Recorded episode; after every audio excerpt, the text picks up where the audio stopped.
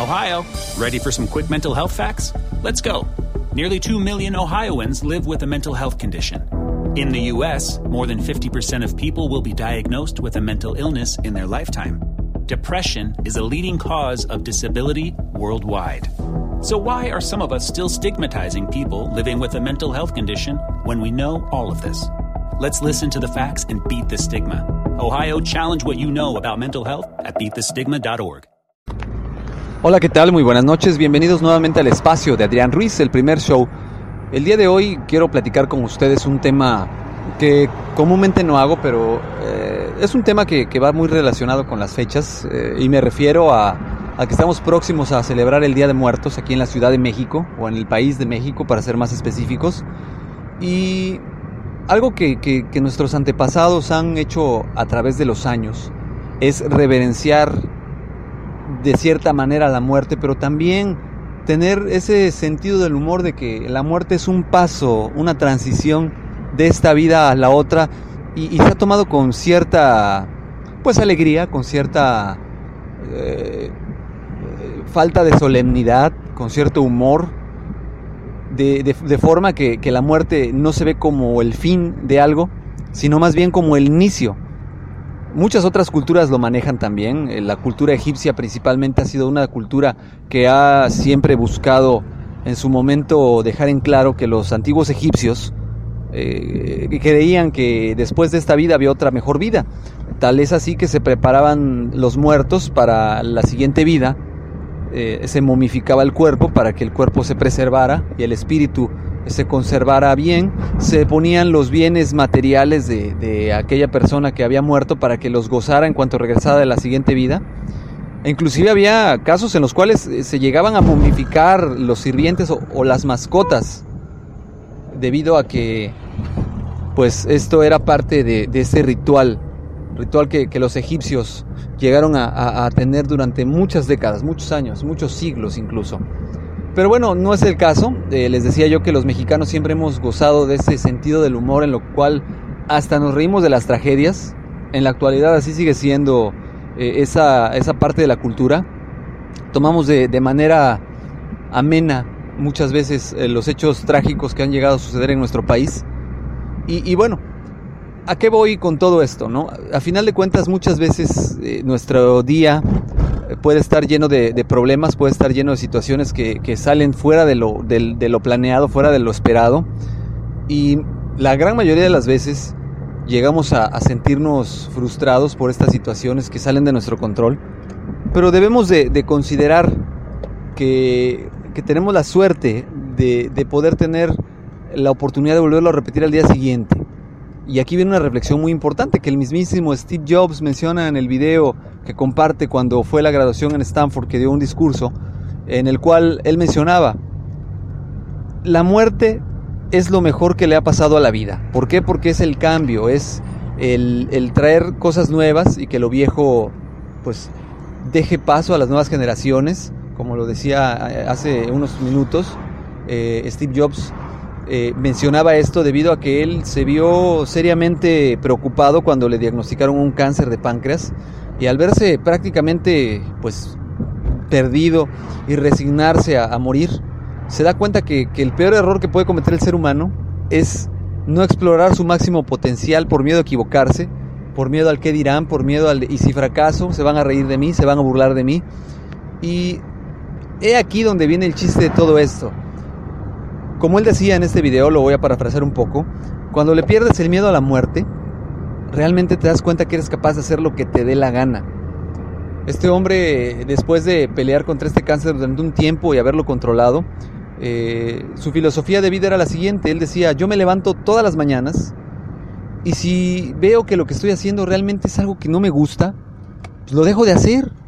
¿Para qué pierdo mi tiempo haciendo algo que no me va a llenar? Que no me va a ayudar a ser mejor persona.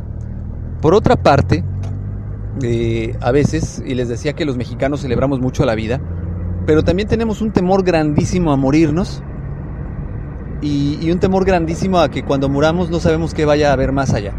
Sí, mientras estamos vivos nos reímos a carcajadas de la muerte, eh, al de la famosa Catrina, pero muy en el fondo tememos morir.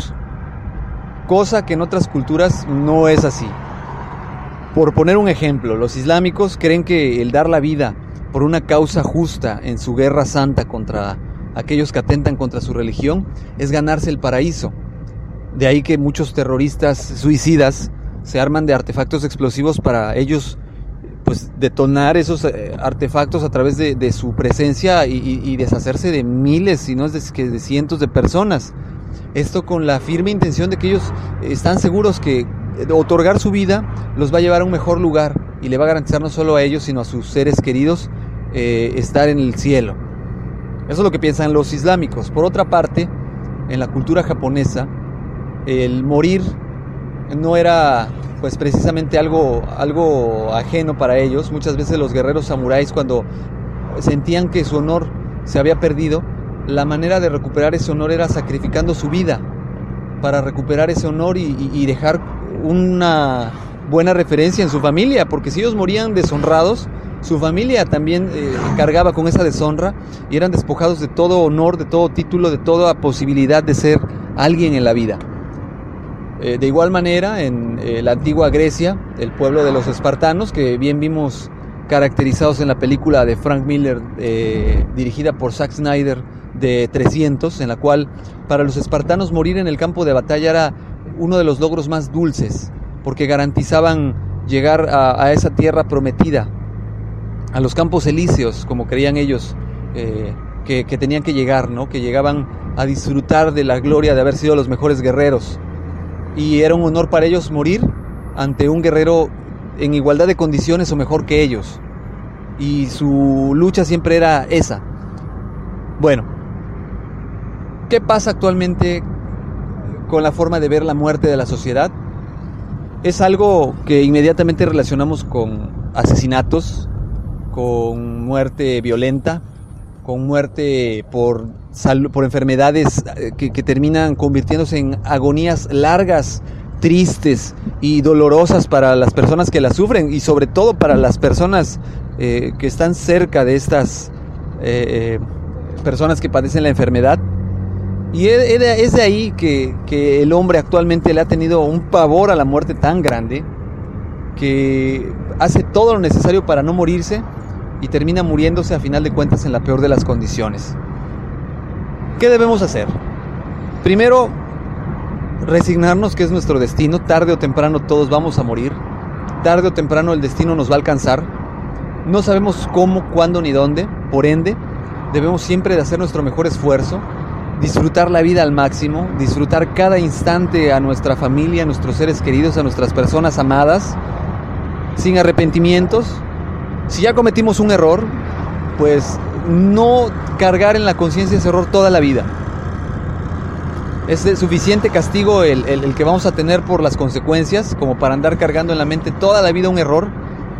Y, y la recomendación aquí es procurar no cometer nuevamente esos mismos errores y tratar o ser mejores personas.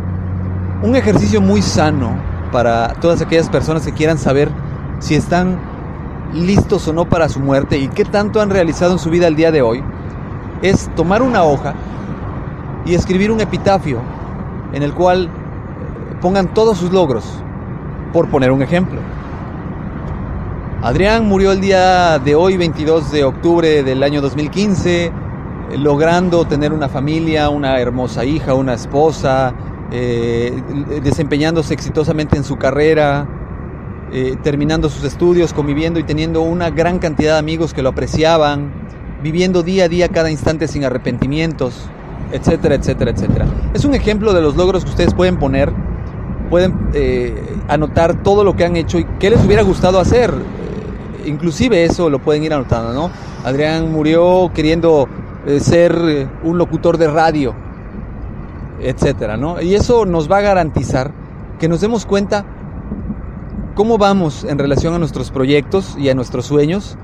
Y el miedo a la muerte lo, que nos tiene que hacer es orillarnos a buscar ante cualquier medio, antes que cualquier otra cosa, lograr concretar y cristalizar estos sueños, antes de que se nos acabe el tiempo. Antes de que ese tiempo se nos vaya entre las manos, tenemos que ver cómo aprovechar nuestro tiempo, cómo cumplir esos sueños, lógicamente sin pasar por nadie ni ver menos a nadie en esta vida. Y, esta asimilación, cuando nosotros empecemos a entender así la muerte, lograremos crecer más aún de lo que somos grandes al día de hoy. Pero tenemos que tener ese desapego. Parte del desarrollo y del emprendimiento tiene mucho que ver con esto, con ese desapego a lo material. Es bien cierto que las cosas materiales nos ayudan al crecimiento y desarrollo, pero la realidad es que ese apego tan fuerte que tenemos los seres humanos por las cosas materiales es también nuestra propia perdición. Jamás nos hacíamos de tener, Jamás es suficiente el dinero, jamás es suficiente eh, un carro, jamás es suficiente una casa, jamás es suficiente un pantalón de mezclilla hermoso, jamás es suficiente, eh, etcétera, ¿no? Siempre queremos más. El hombre, el ser humano, difícilmente se va a saciar. Es un ser ambicioso por naturaleza. Y eso no es malo. Lo que es malo es tener una ambición desmedida y no saberla controlar y no saber aprovechar los momentos. La ambición muchas veces tiene su lado positivo porque nos ayuda a conseguir metas pero debemos de saber controlarla, debemos de saber valorar la vida y también saber aceptar la muerte. Estamos próximos a festejar el Día de Muertos aquí en México y esa es una reflexión que les dejo, ojalá y les guste, ojalá estén de acuerdo con lo que opino y si no, pues ya saben, déjenme su comentario, se vale que me digan eh, su opinión, si estoy equivocado, también se vale. Y denle like por favor al comentario, al audio Muchas gracias a todos aquellos que escuchan estos podcasts y sobre todo a aquellas personas que los descargan y que lo comparten con alguien más. Mi nombre fue Adrián Rogelio Ruiz. Fue un placer haber estado con ustedes el día de hoy. Les dejo mi correo electrónico para que me dejen algún mensaje. Es adrianrogelioruiz.com. Mi Twitter es Adrián Rogelio Ru. Y me pueden encontrar en Facebook como Adrián Ruiz. Próximamente les pasaré algunos otros enlaces de redes sociales para que me puedan escuchar para que me puedan dejar algún mensaje y recomienden el podcast. Me van a hacer un gran favor y se los voy a agradecer de manera infinita. Un saludo a todas aquellas personas que nos escuchan fuera de México y sobre todo un saludo a todos mis amigos y queridos compañeros de escuela que escuchan este podcast. Un abrazo, los quiero mucho, los estimo mucho y nos escuchamos próximamente. Ohio, ready for some quick mental health facts? Let's go. Nearly 2 million Ohioans live with a mental health condition. In the U.S., more than 50% of people will be diagnosed with a mental illness in their lifetime. Depression is a leading cause of disability worldwide. So, why are some of us still stigmatizing people living with a mental health condition when we know all of this? Let's listen to the facts and beat the stigma. Ohio, challenge what you know about mental health at beatthestigma.org.